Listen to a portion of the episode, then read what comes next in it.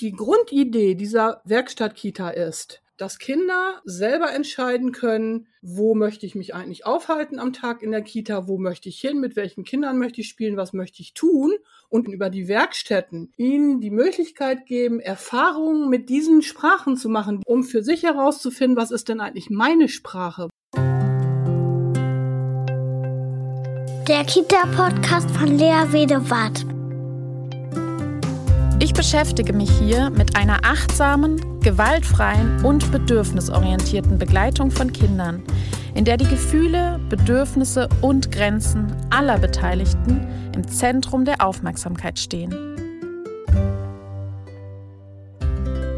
Hallo und herzlich willkommen zu einer neuen Podcast Folge. Heute geht es um die Werkstattpädagogik und ich habe mir einen wundervollen Gast eingeladen, nämlich die Pädagogin Christel van Dieken. Christel van Dieken ist Diplompädagogin und freiberufliche Bildungsreferentin und Organisationsberaterin für Kitas und Grundschulen. Sie hat langjährige Erfahrung als Fachberaterin für Kindertagesstätten, leitet die Waterkant Academy van Dieken also das ist ein Fortbildungsinstitut für die Werkstattpädagogik in Hamburg. Sie ist auch die Geschäftsführerin der Waterkant van Dieken Online GmbH, die Blended Learning Konzepte und Online-Kurse produziert und vertreibt. Sie ist Autorin zahlreicher pädagogischer Fachpublikationen, zu denen sie auch Vorträge hält. Und jetzt begrüße ich ganz herzlich Frau van Dieken. Hallo und herzlich willkommen, Christel van Dieken in meinem Podcast. Hallo. Ich freue mich sehr, dass Sie da sind und dass Sie uns heute etwas über die Werkstattpädagogik erzählen wollen. Ja, wir steigen gleich ein und ich will einfach mal wissen, ja, was ist denn die Werkstattpädagogik? Ja, was ist die Werkstattpädagogik? Die Werkstattpädagogik ist eigentlich überhaupt gar nichts Neues. Also das, was da drin steckt in der, dieser Grundidee der Werkstattpädagogik, ist schon als Gedankengut sehr alt. Die Ursprünge gehen zurück auf die Reformpädagogik Anfang letzten Jahrhunderts, wo man sich damit beschäftigt hat, also wie muss denn, wie müssen gute Lernprozesse aussehen? Und da ist ja auch die Idee der Lernwerkstatt entwickelt worden, also wo es darum ging, dass es ein, ein Ort gibt, an dem Kinder selbstbestimmt lernen können. Da spielte das Material dann auch eine große Rolle oder der Raum. Aber ansonsten natürlich auch die Erzieher, die da, die, die Pädagogen, die im Raum sind. Und äh, damals sagte man schon weg vom 45-Minuten-Rhythmus mhm. in der Schule. Das ist ja heute noch nicht in der Schule angekommen. Das dauert mhm. da ja immer ein bisschen länger, bis da so Reformbestrebungen ankommen. Ja, also das war so der, der Ursprung. Dann denke ich, sind ganz viele Aspekte der Reggio-Pädagogik findet man dort wieder. Das, die Reggianer haben ja gesagt, es geht darum, den Kindern Raum für die 100 Sprachen zu schaffen. Mhm. Und so der Grundgedanke, der für mich da drin steckt, ist, Kindern mit der Kita ein, ein Lebensort zur Verfügung zu stellen. Und zwar ein Lebensort, an dem die 100 Sprachen der Kinder leben können. Mhm. Äh, und dazu kann ich vielleicht mal ein bisschen näher was erzählen, was das bedeutet.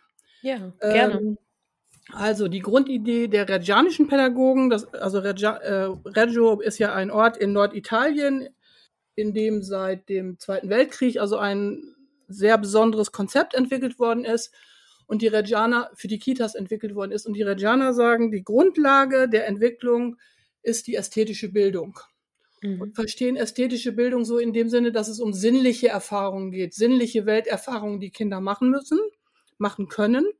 Mhm. Und dass es dann äh, wichtig ist, dass Kinder für ihre Eindrücke, die sie haben, also für ihre sinnlichen Erfahrungen, ne, wo sie etwas anfassen, anschauen, in den Mund nehmen, wenn sie klein sind und so weiter, dass sie dafür Ausdrucksmöglichkeiten finden. Mhm. Und sagen dann, die Ausdrucksmöglichkeiten, die wir Menschen haben, zeigen sich ja in, in den Künsten, die wir haben. Das heißt, die bildende Kunst ist eine Ausdrucksform, äh, der Tanz ist eine Ausdrucksform, die Musik ist eine Ausdrucksform und so weiter. Die Architektur ist eine Ausdrucksform. Und daran orientiere ich mich in dem Werkstattkonzept und ich denke, das ist weiter gedacht als das, was so ursprünglich im Werkstattkonzept aus der reformpädagogischen Zeit vorhanden war, dass ich sage, die Grundlage der Pädagogik ist es, Kindern einen sinnlichen Weltzugang, nenne ich das mal, zu ermöglichen, Dafür brauche ich vielfältige, unterschiedliche, lecker präsentierte Materialien in anregenden Räumen. Und diese Räume, die müssen dann wie Werkstätten gestaltet sein. Mhm. Und jede Werkstatt hat dann einen thematischen Schwerpunkt. Ne? Also der Ort zum Beispiel, mhm. wo dann die bildende Kunst lebt, ist das Kinderatelier. Der Ort, wo, der, wo der Tanz lebt, ist dann der Bewegungsraum oder vielleicht sogar ein extra Musikraum und ein Tanzraum. Und die Grundidee dieser Werkstattkita ist, dass Kinder selber entscheiden können, wo möchte ich mich eigentlich aufhalten am Tag in der Kita, wo möchte ich hin, mit welchen Kindern möchte ich spielen, was möchte ich tun. Und über diesen Rahmen, den wir ihnen bieten, über die Werkstätten, ihnen die Möglichkeit geben, Erfahrungen mit diesen Sprachen zu machen, die wir haben, um für sich herauszufinden, was ist denn eigentlich meine Sprache, was ist mhm. meine Ausdrucksform. Und das ist für mich ernst gemacht mit der Idee, Stärken zu stärken bei Kindern und nicht auf mhm. das zu gucken, was sie nicht können. Mhm, mhm. Ja. Und eine dritte Säule, das heißt, ich habe es jetzt so zwei Säulen benannt. Die eine Säule ist also die der, der Werkstattpädagogik, die im, in, dieser, ähm, in dieser pädagogischen, in diesem pädagogischen Konzept drinsteckt. Die zweite Säule ist eben die der ästhetischen Bildung.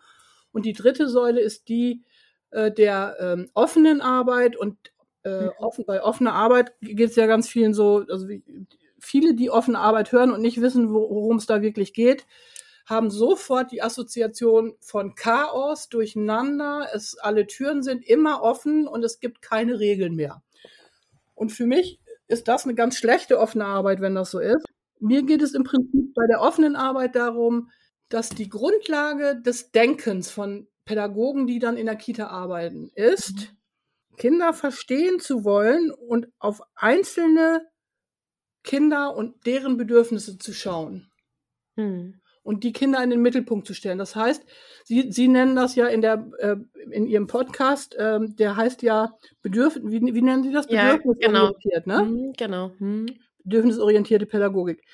Äh, ich nenne das ganz bewusst nicht mehr bedürfnisorientiert. Ich habe auch viele Jahre lang diesen Begriff äh, verwendet, mache das aber ganz bewusst nicht mehr, weil und nenne das Orientierung am Wohlbefinden jedes einzelnen Kindes. Mhm. Und ich, für mich ist so der Unterschied, dass ich denke, wir wissen alle, es gibt ganz viele Bedürfnisse, mhm. die nicht so richtig förderlich für Kinder sind. Für die Entwicklung von Kindern, weil sie aufgrund bestimmter Bedingungen entstanden sind. Oder wir wissen das auch bei uns Erwachsenen. Also ich weiß, wenn ich das Bedürfnis nach Schokolade habe, dann ist das möglicherweise zwar mein Bedürfnis, aber es wäre nicht sinnvoll, jetzt gerade das zu befriedigen. So als ein möglicherweise plattes Beispiel erstmal. Und ich glaube, wenn man das so formuliert, dass man sagt, wir, wir orientieren uns am Wohlbefinden jedes einzelnen Kindes, mhm. dann muss ich nämlich meines Erachtens noch genauer hingucken, als wenn ich das bedürfnisorientiert nenne, weil dann muss ich nämlich definieren, also erstmal wahrnehmen und dann verstehen und möglichst mit anderen darüber sprechen auch.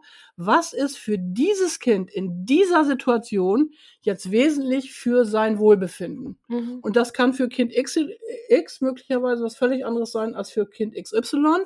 Mhm. Äh, und kann natürlich auch bedeuten, dass ich sozusagen das Bedürfnis, was sich da jetzt erstmal zeigt, bewusst nicht befriedige, wobei ich mal davon ausgehe, dass sie das auch so denken. Aber der Begriff, finde ich, gibt so sehr vor, äh, jetzt gucken wir nur noch in Anführungsstrichen auf das, was die wollen und dann tun wir das auch. Ja, genau, da gibt es häufig diesen Irrglaube quasi. Also das bedürfnisorientiert heißt, dass alle, alle Wünsche, also da machen wir eben einen Unterschied zwischen Wünschen und Bedürfnissen. Mhm. Und ein Wunsch ist eben Schokolade. Ne? Mhm. Und ein Bedürfnis ist das, was wir Menschen alle brauchen. Also da wird ein klarer Unterschied gemacht und Wünsche müssen nicht jederzeit erfüllt werden und auch tatsächlich Bedürfnisse nicht jederzeit erfüllt werden. Aber es gibt eben Bedürfnisse, die wir Menschen alle brauchen und erfüllt brauchen und auch Kinder erfüllt brauchen. Manchmal können aber Kinder auch eine gewisse Zeit darauf warten.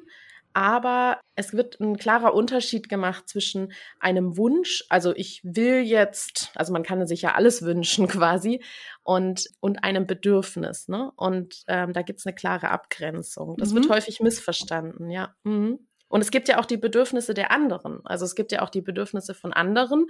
Und wenn die den Bedürfnissen des einen entgegenstehen, dann äh, gibt es ja auch einen Konflikt und dann kann man vielleicht das auch erstmal nicht erfüllen, zum Beispiel. Ne? Also das, das ist häufig ein, ja, das wird häufig missverstanden, das stimmt, ja.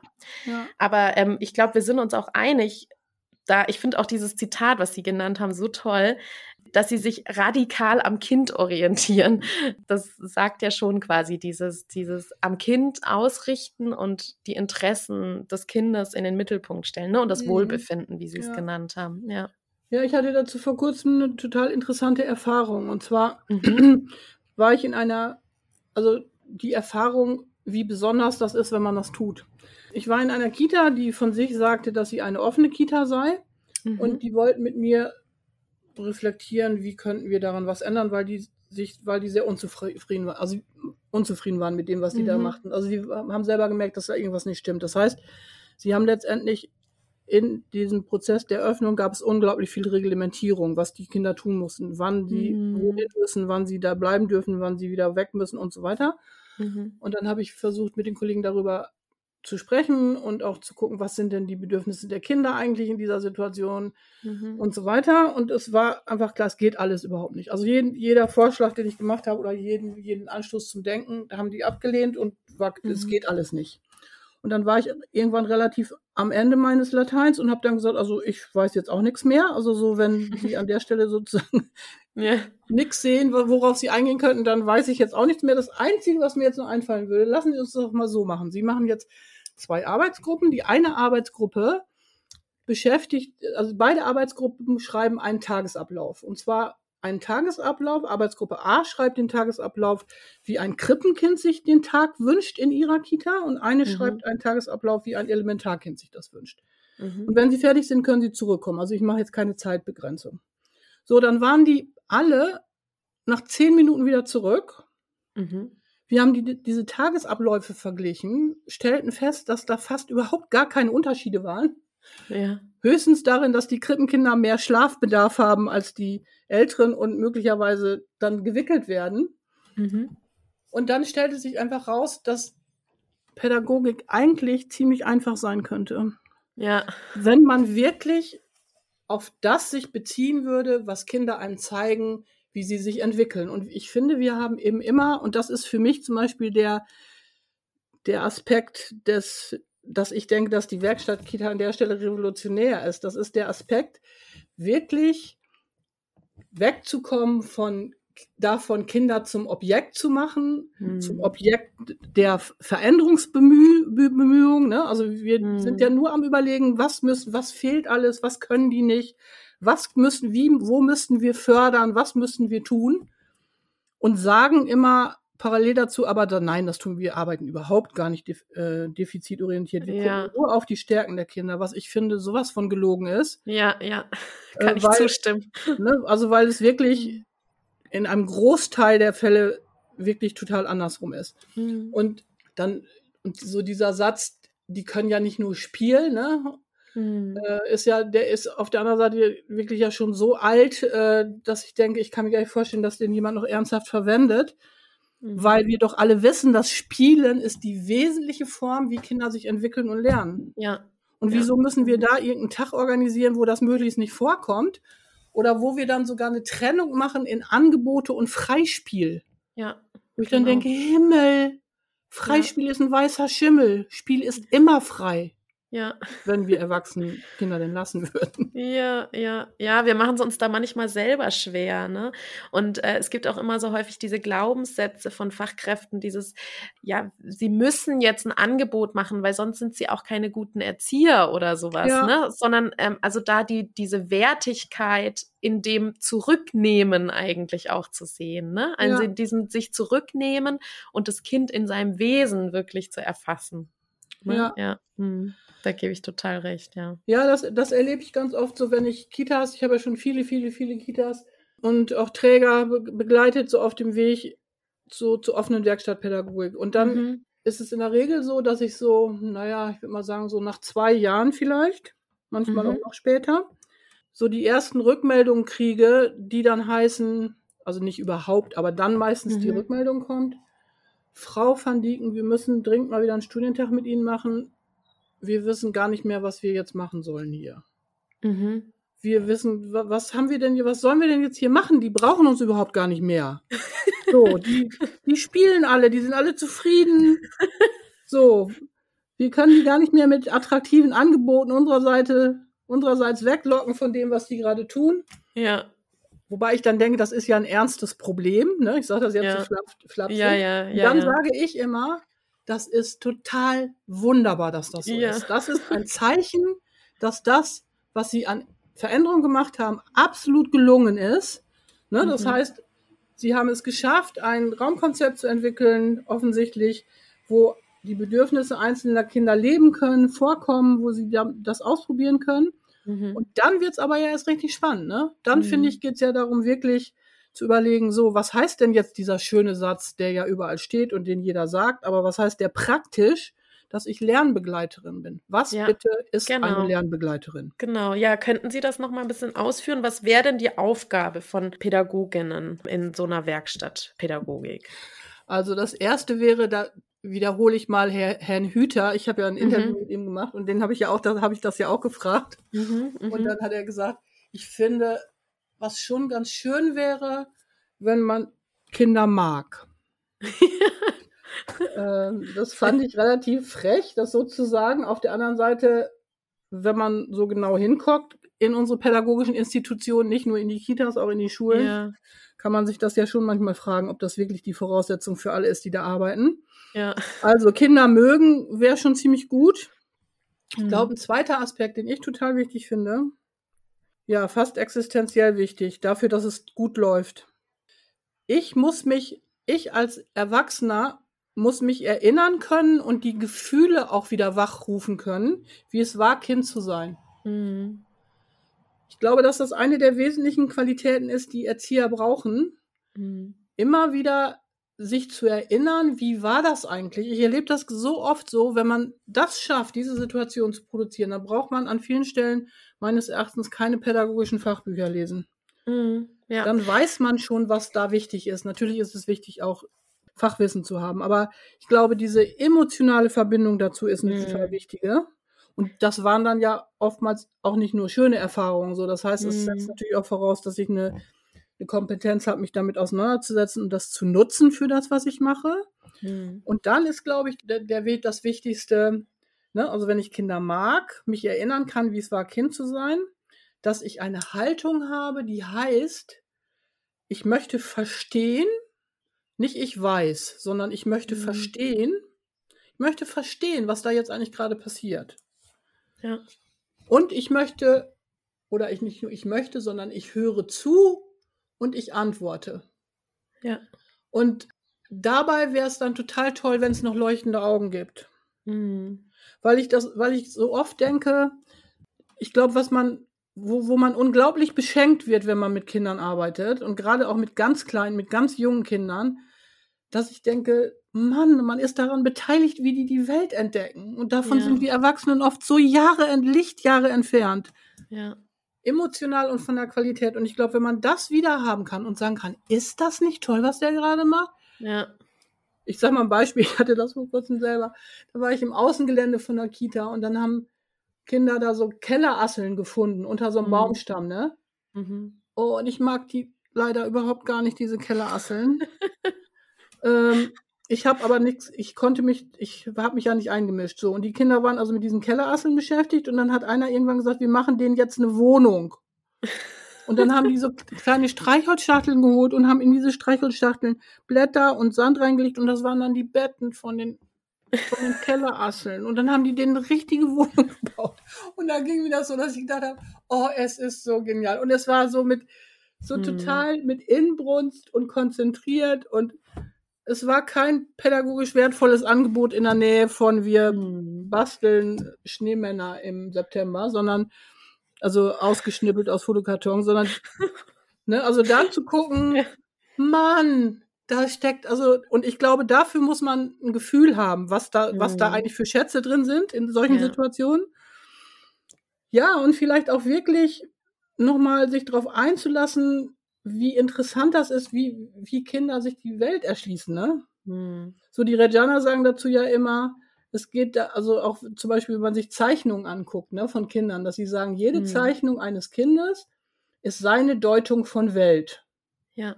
Ne, und dann nicht zu sagen, das ist aber falsch oder da fehlt noch was oder da müssen, mhm. ich sag mal, ich erzähle mal so ein Beispiel, da hat ein Kind äh, Menschen gemalt, die man, die es gesehen hat, von oben vor einem Turm, ne? Mhm. Und dann sah man auf dem Papier nur so runde, also nur Kreise und direkt so an, die, an den Kreisen dran, so ein Stück vom Fuß. Mhm. Und dann hat dieses Kind gesagt, ich weiß ja, dass dazwischen auch noch der Bauch ist und die Beine, aber ich habe nur das gesehen. und wo ich gedacht habe, wie genial, ne? Ja, Was steckt wirklich. nur da drin? Und ich glaube, für sowas muss man ja ein Gefühl haben, eine, eine Freude daran haben. Und das mhm. kann man natürlich besser verstehen, wenn ich dann auch Fachwissen habe. Und ansonsten denke ich, die, die Einstellung habe, ich möchte Kinder beim Großwerden begleiten. Und zwar einzelne Kinder und nicht die Gruppe. Ja, ja. Und was, was würden Sie machen, wenn jetzt zum Beispiel eine Fachkraft den Zugang oder die Erinnerung an die eigene Kindheit ähm, gar nicht schaffen kann? Also manche können sich ja auch einfach gar nicht erinnern, weil manchmal das vielleicht zu schmerzhaft war oder, oder weil, weil wirklich die eigene Kindheit auch gar nicht so wundervoll war. Ähm, wie, wie würden Sie dann sagen, die sind dann nicht geeignet oder oder oder wie, wie was würden Sie sagen, wie können die das denn schaffen, dann trotzdem äh, eine solch begeisterte ähm, Einstellung und Haltung zum Kind vielleicht auch zu entwickeln? Also ich äh, denke einmal, also meine Erfahrung ist, dass das, ich habe das glaube ich noch nie erlebt, dass jemand sich wirklich überhaupt gar nicht erinnert. Also wenn, wenn ich das gemacht habe, ist das ja so, ich mache ja keine Therapie mit den Menschen, mhm. sondern das ist ja erstmal eine biografische Reflexion, die ja in meinen Augen erstmal vorsichtiger und wesentlich schon da ist und die Leute haben sich ja auch nicht darauf eingelassen, mit mir eine Therapie zu machen. So, das heißt, es ist ja ein Denkangebot. Mhm. Und ich habe das oft erlebt, dass die, die dann zu Anfang sagen, ich weiß das gar nicht mehr oder ich kann mich nicht erinnern, dass das im, dass die im Laufe der Zeit darüber, dass sie hören, was andere erzählen, mhm. durchaus Situationen haben, äh, an die sie wieder anknüpfen können. Dann mhm. gibt es natürlich Situationen, wo dann klar ist, die gehören auch gar nicht in die Gruppe. Und wenn es da den Wunsch gibt, gibt es die Möglichkeit immer eines Gesprächsangebotes. Mhm. Und ansonsten würde ich sagen, gibt es wirklich auch Kollegen, von denen ich mir wünschen würde, dass die nicht mit Kindern arbeiten. Ja. Weil mir das so geht, dass ich denke, wir gönnen uns an der, ich finde das teilweise wirklich unglaublich. Ich finde viele der Qualitätskriterien, die in anderen Berufen total selbstverständlich ist, die gelten bei der Pädagogik nicht. Ja. Da ja. kann man heute noch sagen, kann doch nicht alles schlecht gewesen sein, was ich die letzten 25 Jahre gemacht habe. Und macht mhm. einfach das weiter, was man vor 25 Jahren gemacht hat. Und ich denke, in jedem anderen Beruf wäre ich schon längst auf der Straße, wenn ich das machen würde. Mhm. Ja. Und das, da finde ich, dass wir an manchen Stellen viel zu sanft sind. Ja, das sehe ich ähnlich, ja. Mhm. Weil ich denke, gerade bei den Kleinsten, und da finde ich, können wir dann auch nochmal auf die Ausbildung gucken, wie die bei uns aussieht. Mhm. Ja, das, das ist eine Katastrophe, finde ich, im Vergleich zu dem, was zum Beispiel in skandinavischen Ländern stattfindet. Da mhm. ist klar, für die Kleinsten die Besten. Ja. Und das ist hier ja noch lange, lange, lange nicht realisiert. Ja. Da würde ich mir sehr wünschen, dass es ähnlich angemessen, ich weiß, hier in Hamburg ist es zum Beispiel so, da gibt es für, für Lehrer, für angehende Lehrerstudenten gibt es so Seminare, in denen es darum geht, sich zu prüfen, ob Lehrerberuf wirklich das Richtige für mich ist. Mhm. Also das ist nicht leider nicht verpflichtend, aber die mhm. gibt es. Mhm. Sowas würde ich mir auch für Erzieher wünschen. Ja, ja, auf jeden Fall. Ähm, wenn wir jetzt noch mal auf die Werkstattpädagogik schauen. Sie leiten ja ein Institut für Bildungsinnovation mhm. und Sie sagen auch, dass die Werkstattpädagogik ähm, zukunftsweisende Pädagogik ist. Was, was ist das denn eigentlich genau, was die so zukunftsfähig macht? Beziehungsweise, es sind jetzt zwei Fragen, was braucht denn die Pädagogik von morgen? Also, ich sage mal einmal was zu dem Institut für Bildungsinnovation. Die, das mhm. Institut für Bildungsinnovation zeichnet sich bei uns inzwischen ja darüber aus, dass wir, dass wir sowohl Präsenzkurse als auch Online-Kurse anbieten. Mhm. Und ich bin überzeugt, dass die, die Fähigkeit, sich mit digitalen Medien, auch mit Social Media auseinanderzusetzen, dass das zum Beispiel eine Qualifikation ist, die wir brauchen. Und zwar nicht nur in Zukunft, sondern jetzt. Mhm. Und mir geht es so, dass ich denke, dass das Umgehen und die Haltung, die es bislang gerade im Kita-Bereich, aber auch bei den Lehrern, ja, haben wir ja gesehen jetzt in dem Jahr Corona dazu gibt. Mhm. Ich finde das, also ich finde die katastrophal, weil das nämlich bedeutet, dass die, Entwi die Entwicklung stoppen wir darüber ja nicht. Die, durch die, dadurch, dass wir uns damit nicht auseinandersetzen, stoppen wir die Entwicklung ja nicht. Mhm. Sondern kommen immer weniger in die Situation, sie aktiv mitzugestalten und zu sagen, so möchten wir das, so nutzen wir das, äh, setzen wir das ein. Und das Mhm. können wir erst dann, wenn man es wirklich, also wenn man das selber kann, wenn man sich damit auseinandersetzen kann. Mhm. Und ich glaube, dass das zum Beispiel eine der, der Fähigkeiten ist, die man zukünftig brauchen wird und dass das auch ein Aspekt ist, der immer in der Werkstattpädagogik mitgedacht wird, dass es nicht darum um die Frage geht, ob man vielleicht auch ein, ein Tablet in eine Kita stellt. Mhm. Also ich hoffe immer, dass wir darüber bald mal hinweg sind über diese Frage, sondern dass es darum geht, wie erweitert das unsere sinnliche Wahrnehmung, unsere Weltwahrnehmung? An, Natürlich muss man sich dann fragen, ab welchem Alter macht das Sinn? Erstmal stehen die realen Erfahrungen. Und wie können wir das auch in den Werkstätten nutzen und einsetzen? Ich sage mal ein Beispiel. Bei mir gäbe es in der Rollenspielwerkstatt selbstverständlich Tablets, mit denen könnte ich mir Musik runterladen, die ich vielleicht als Hintergrund brauche. Ich könnte mir Theaterschauspieler angucken, was für Kostüme die haben und so weiter. Mhm. Darum es, geht es mir in den Werkstätten, dass man auf der einen Seite diesen Aspekt von wirklich Handwerk selber tun mit den Händen, ne, Ja. äh, intensiv arbeiten, dass man den hat, aber das gleichzeitig verbindet auch mit dem Bereich des Digitalen zum Beispiel. Und zwar immer, immer und durchgängig. Ja. Und dafür müssen Erwachsene natürlich Qualifikationen haben und vielleicht auch Lust daran haben. Mhm. So, das ist so ein Aspekt. Das zweite ist, was ich total wichtig finde und für mich die Grundlage in der Werkstattpädagogik ist, ich denke, was wird, für mich ist das so eine ähnliche Entwicklung wie in den Schulen. Es wird an fast jeder Stelle, wo über Schule geredet wird, ist total klar, dass das, was in den Schulen stattfindet, absolut kontraproduktiv ist dafür, Kinder eine gute Grundlage zu geben, in der Zukunft klarzukommen. Ja. Wissen kann ich, dafür muss ich nicht in die Schule gehen. Ja. So, das ist ja jetzt durch Corona hoffentlich ein wenig in eine andere, ähm, hat ein anderes Gewicht gekriegt möglicherweise. Und ich denke, was Kinder gebrauchen werden, sind Problemlösefähigkeiten. Ja. Mhm. Das werden Kinder brauchen. Und dabei erlange ich auch Wissen, wenn ich mich mit, Problemen auseinandersetze. Aber anhand der Probleme. Ne, ich sag mal, das ist ja sowas, was dann zum Beispiel aus der Frenelpädagogik kommt und sich für mich in der Werkstattpädagogik wiederfindet. Ich lerne nicht rechnen, weil ich rechnen lernen soll, sondern ich mache eine Fahrradwerkstatt. Und für diese Mhm. Fahrradwerkstatt brauche ich dann, kriege ich dann Geld, das muss ich ausgeben und planen, wie ich das ausgebe. Und ich muss auch Einkaufszettel schreiben und da auch hingehen und das einkaufen. Ja. So, und das würde bedeuten, ich erlange Fähigkeiten, wie ich mit solchen komplexen Situationen umgehe.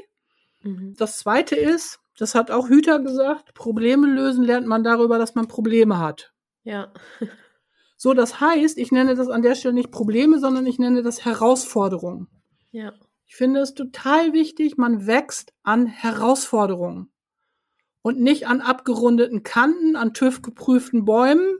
Ja. Ne, ich, Ja. finde das, ich finde das fatal, was wir da machen. Ja. ja. Auch in den Kitas teilweise. Begründet durch Aufsichtspflicht und durch Sicherheitsbestreben.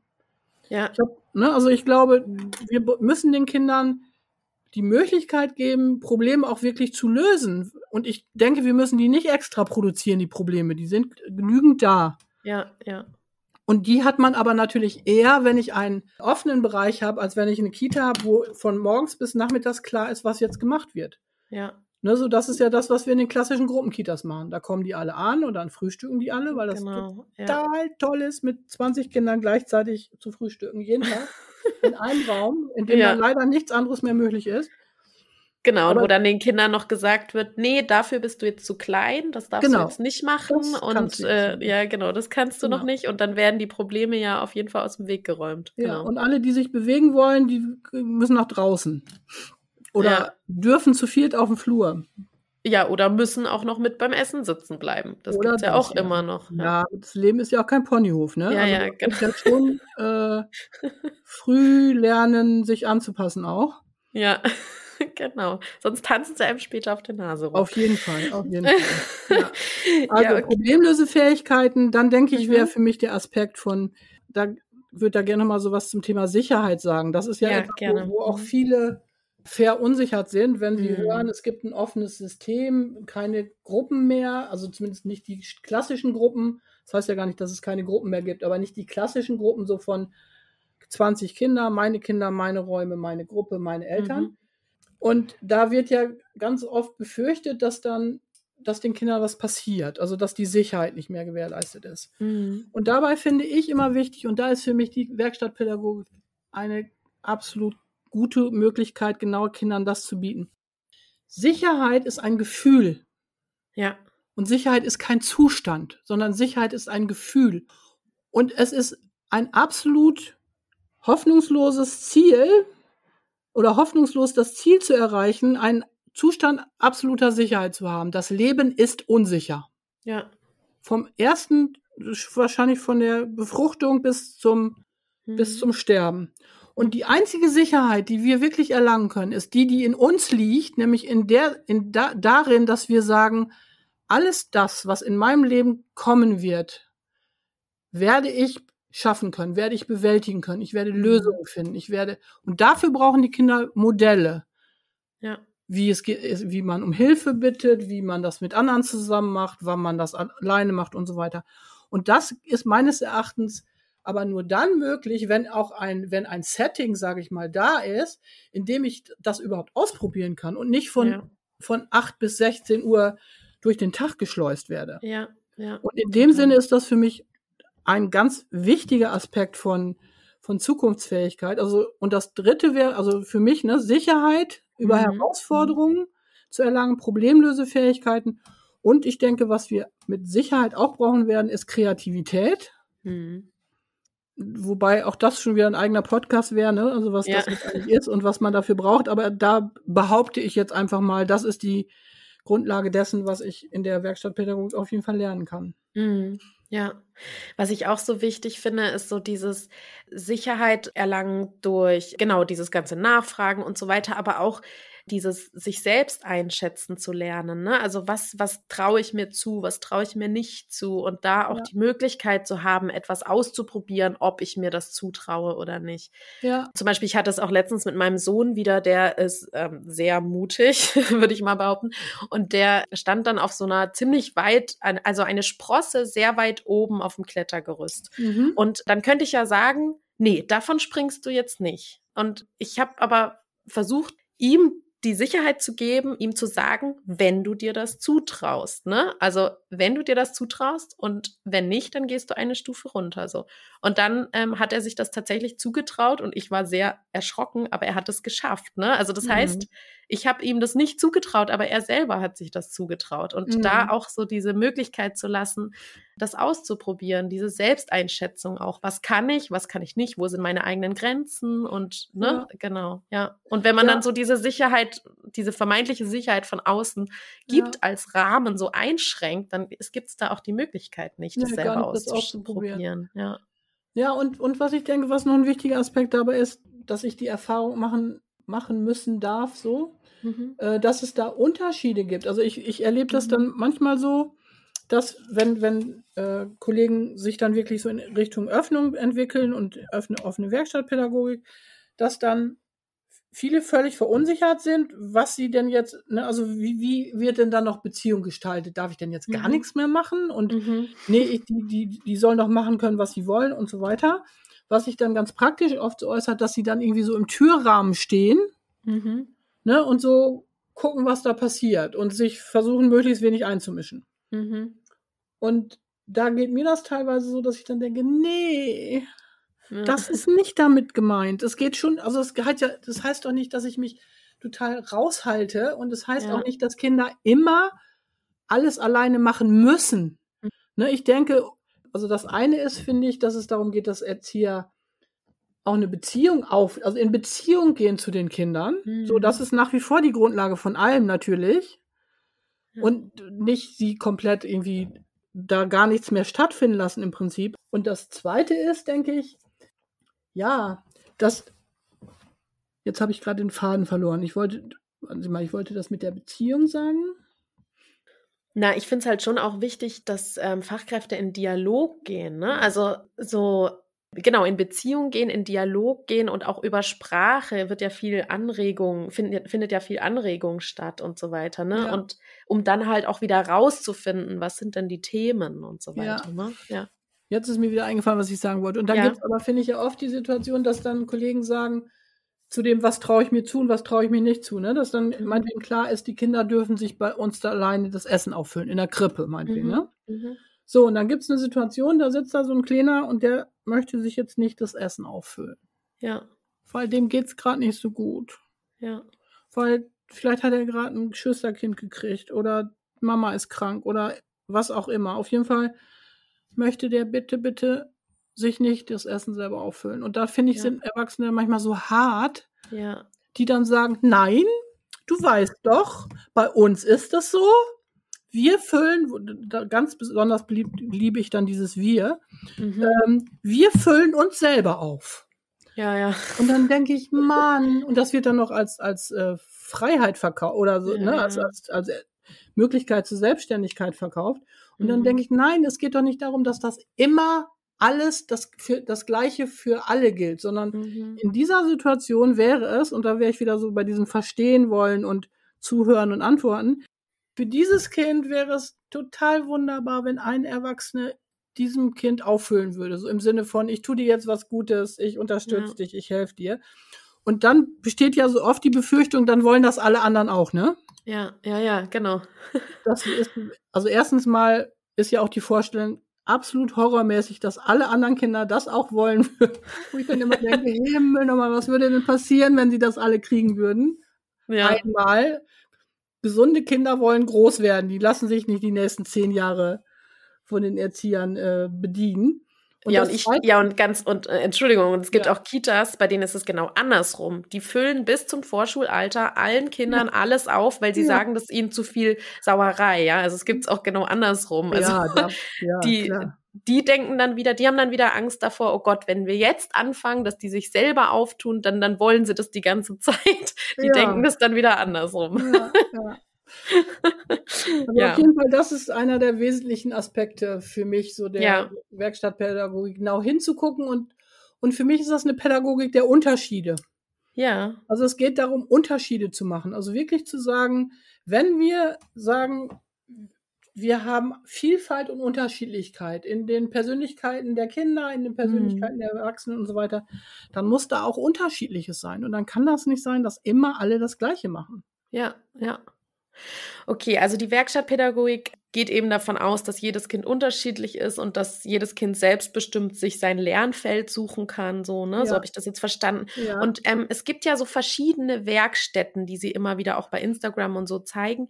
Was, was gibt's denn so für Werkstätten? Also ähm, eben Licht und Schatten hatte ich jetzt gesehen, das ist ja so sehr an Reggio auch angelehnt. Ne? Was, Mhm. was gibt's denn noch so für Werkstätten? Eigentlich gibt's alle die Werkstätten oder kann es alle die Werkstätten geben, die Kinder sich wünschen oder wo Kinder zeigen, dass sie dieses Thema interessiert. Mhm. Es gibt in der Regel so eine, so eine Grundausstattung, Mhm.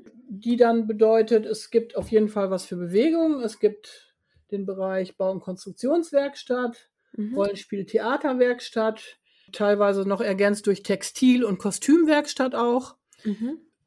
Dann ein Atelier auf jeden Fall. Ne? Das Atelier hat, kann Ja. dann ja auch ganz unterschiedliche Werkstattbereiche haben. Ne? Also mit Nassmalbereich, ein, also wo ich großflächig male, dann eher wo, wo ich tüfteln und basteln kann, wo ich Mhm. dreidimensional arbeiten kann und so weiter. Und das ist für mich immer so die Grundlage, um dann zu gucken, wie nutzen die Kinder das eigentlich und kann, können sich daraus andere Werkstätten entwickeln. Ich sage mal ein Mhm. Beispiel. Mhm. In einer Kita haben die so eine Wellness-Werkstatt eingerichtet, also für die Mhm. Kinder so für zum Thema Gesundheit, Ruhe und Entspannung. Und da gab es dann immer Tee zu trinken. Also die Kinder durften sich mal Tee kochen Mhm. und hatten so kleine Teegläschen, so türkische Teegläschen und konnten sich dann Tee kochen. Und dann haben die irgendwann sind die auf die Idee gekommen oder also haben sich darüber unterhalten, wie, wie der Tee eigentlich in diese Beutel reinkommt. Also die hatten offensichtlich solche Beutel. Mhm. Und daraus ist dann eine Teewerkstatt entstanden. Mhm. Und die ist dann da aber auch nicht die nächsten fünf Jahre, sondern die ist dann erstmal so lange da, wie Kinder das interessiert und dann wird das auch mal wieder ausgewechselt. Mhm. Mhm. Und ich kann Ihnen mal ein Beispiel sagen. So klassisch ist es ja zum Beispiel so, dass der Rollenspielbereich in den Kitas sieht ja meistens relativ traurig aus. Das heißt, da gibt es dann so eine Kinderküche mit Holzmöhre und Klettverschluss. Und, äh, ja, und drei nackte Babybornpuppen, ne? ja, ja, Wovon eine im Backofen liegt. ja, Und ähm, ja. ja, und das war's dann auch. Und die Erzieher sagen dann, nein, die Jungs spielen auch ganz viel hier, die drehen dann immer den Herd und alles um und das ist dann die Feuerwehr. Und Mhm. das Ganze ist dann so zwei Meter mal zwei Meter, wenn man Glück hat, ne? So groß. Genau, genau. Und mir geht es halt so, dass ich dann denke, wenn ich eine Rollenspielwerkstatt hätte, ne, dann wäre das verknüpft mit dem Thema Theater natürlich, Mhm. äh, Textil, Kostüm, ne? Das würde ich Mhm. miteinander verknüpfen. Und bei mir gäbe es dann meinetwegen eine Werkstatt, in der ich Handtaschen aufpeppen kann. Ja, ja, Ne? Oder wo ich Schmuck herstellen kann. Also etwas, wo ich dann real zu dem, was da inhaltlich lebt, äh, auch selber mit den Händen was tun kann, was entwickeln kann. Ja. Und das hört sich so toll an. Und ich finde auch, ich, bei Instagram haben sie auch so schöne Bilder, die so, das so ansprechend ist. Einfach so, dass ich selbst als Erwachsene Lust hätte, da reinzugehen. Ja. Und das stelle ich mir dann so toll vor, wenn es dann so, ja genau, also wenn ich das richtig verstehe, quasi versucht man dann immer wieder so am, also weiter zu denken. Wo geht denn das Thema hin? Also in welche Dimensionen kann das noch immer weitergehen? Ne? Ja. Ja. Ja, und die, und die Grundidee ist die, also es gibt so in der Pädagogik ja so eine Entwicklung ähm, der offenen Arbeit auch, ne, die ja so in den Mhm. 80er Jahren hier angefangen hat bei uns. Und so die klassische offene Arbeit war ja so, dass man Funktionsräume eingerichtet hat ne, Mhm. und dann eben gesagt hat, das ist der Bauraum, das ist der Rollenspielraum und so weiter. Mhm. Und das war ja im, und die Kinder durften sich dort frei bewegen im ganzen Haus. Das war ja im Mhm. Vergleich zu dem, was es vorher gab, wirklich eine Revolution. Das heißt, es Mhm. ist unglaublich viel Freiraum und Möglichkeiten für die Kinder. Und zum damaligen Zeitpunkt war das genial, das so zu machen. Mhm. Äh, inzwischen ist ja aber ein bisschen Zeit ins Land gegangen und so die Weiterentwicklung, die ich an der Stelle vorschlage oder es eben jetzt ja auch in vielen Häusern schon gibt, ist, dass dann aber, wenn ich einen Bau- und Konstruktionsbereich habe, dass da nicht nur Sachen zum Bauen, nicht nur Bauklötze drin sind, Ja, sondern ja. dass man dann guckt, wie vielfältig und, und tief ist dieses Thema eigentlich. Also das heißt, Mhm. da gäbe es dann auch eine Schattenbaustelle oder da gäbe es eine gäb's Baupläne, die ich entwickeln kann. Oder da gibt es auch Bücher, die aber haben was mit dem Thema Bauen zu tun. Also das heißt, ich beschäftige mich mit Architektur. Ich habe ein Architekturbüro vielleicht. Ich habe da Mhm. Die Möglichkeit, selber kleine Lehmhäuser zu bauen oder so. Mhm. Mhm. Und das ist so meine Erfahrung. Ein, ein wichtiges, wichtiger Aspekt ist ja auch die Idee, dass die Pädagogen sich einem inhaltlichen Schwerpunkt zuordnen und in diesem Mhm. Bereich Expertin werden. Mhm. Mhm. Am schönsten wäre es, wenn sie rausfinden würden, gibt es eigentlich eine Kompetenz, eine Leidenschaft in meinem Leben, wo ich, mit der ich gerne so eine Werkstatt betreuen würde. Ja. Und da ist es dann so, wenn, wenn man dann Erwachsene findet, die das wirklich leben können ne, und die Lust haben, sich damit auseinanderzusetzen, dann ist das in der Regel so, dass das kriegen natürlich auch die Kinder mit und dann ist dieses Thema einfach wirklich total reich. Ja, ja. Ne? Und das erlebe ich oft so, dass das die Kollegen dann auch motiviert, da äh, sich auf diesen Weg zu machen, weil so in der klassischen offenen Arbeit war das dann ja oft so, dass die gedacht haben, wie, und jetzt soll ich jetzt die nächsten zehn Jahre neben Bauklötzen sitzen oder was? Also dafür bin ich Ja. jetzt auch nicht Erzieherin geworden. Und das, das Problem dabei ist, dass es niemand so ausgebildet ist. Mhm. Also Mhm. niemand weiß, was mache ich denn als Experte im Bau- und Konstruktionsbereich. Ja, ja, das stimmt. Da können dann natürlich die Fachkräfte auch viel leidenschaftlicher dann das, diese Werkstatt entwickeln, wenn sie da irgendwie so ein Fable für haben. Ne? Ja, und das ist teilweise so toll, finde ich. Also das geht mir immer wieder so. Es gibt so viele Glücksmomente in diesen Prozessen, wenn man sieht, was sich da entwickelt und was sich verändert auch. Also Ja. so von total ängstlich sein und denken, oh nein, wie soll das gehen? Und das ist alles ganz furchtbar und nur Chaos und Durcheinander. Bis dahin, dass man sieht, Mann, das ist echt unglaublich. Mhm. Die Mhm. spielen in kleinen Gruppen, die Kinder, ungestört vom Rest der anderen, weil es ein gutes Raumkonzept gibt. Und die Ja. Erwachsenen können an einem Thema arbeiten, wo sie richtig Lust drauf haben. Ja, ja, genau. Das ist die Genau. beste Gesundheitsprävention, die man machen kann. Ja, wenn man darauf Lust hat, ähm, Ja. ja. das, was man macht, ja. Also ich verstehe das auch so ein bisschen, dass es so alles so ein bisschen flexibler gehandhabt wird. Also auch zu gucken, ja, was ist, sind denn jetzt wieder die Fragen und was ist das Lernbedürfnis und dann auch die Werkstätten immer wieder zu verändern und zu erweitern, ne? Ja. Ja, schön. Und das macht es dann ja letztendlich auch interessant, ne? Also, Ja, dass ich auf der einen Seite schon also einen Fokus auf ein Thema habe und auf der anderen Seite, aber das muss das nicht zehn Jahre gleich aussehen, ne? ja, genau, ja. Wundervoll. Ich, ähm, ja, ich würde da auch gerne reingehen in so eine, in so eine Werkstatt. Das, da kriegt man richtig Lust. Ja. Ja, herzlichen Dank, Frau van Dieken, dass Sie in meinem Podcast waren. Ja, gerne. Ich konnte ganz viel lachen und mitnehmen und ja, sage wirklich herzlichen Dank. Ja, gerne. Und Ihnen viel Erfolg in Ihrer Arbeit weiter. Dankeschön. Herzlichen Dank, Frau van Dieken, für dieses wundervolle Interview. Ich glaube, wir konnten einen guten Einblick in die Werkstattpädagogik bekommen und auch ihre Ursprünge und die Einflüsse der Reggio-Pädagogik. Probiert's doch mal aus. Versucht einfach mal äh, die Werkstattelemente in eure Kita einzubringen oder bucht auch Christel van Dieken für eine Fortbildung. Bucht ihre Online-Kurse. Die findet ihr auf der Seite der Waterkant Werkstattpädagogik unter www.waterkant-academy.com. Ich verlinke das auch natürlich in der Podcast-Beschreibung. Christel van Dieken kann man auch kontaktieren über ihre Webseite Christel van Dieken, alles zusammengeschrieben.de und sie ist auch bei Instagram unterwegs. Unter Christel van Dieken. Da findet ihr, ihr ihr Profil auf Instagram. Auch bei YouTube findet man einige Videos zu ihrer Werkstattpädagogik. Also schaut bei ihr vorbei.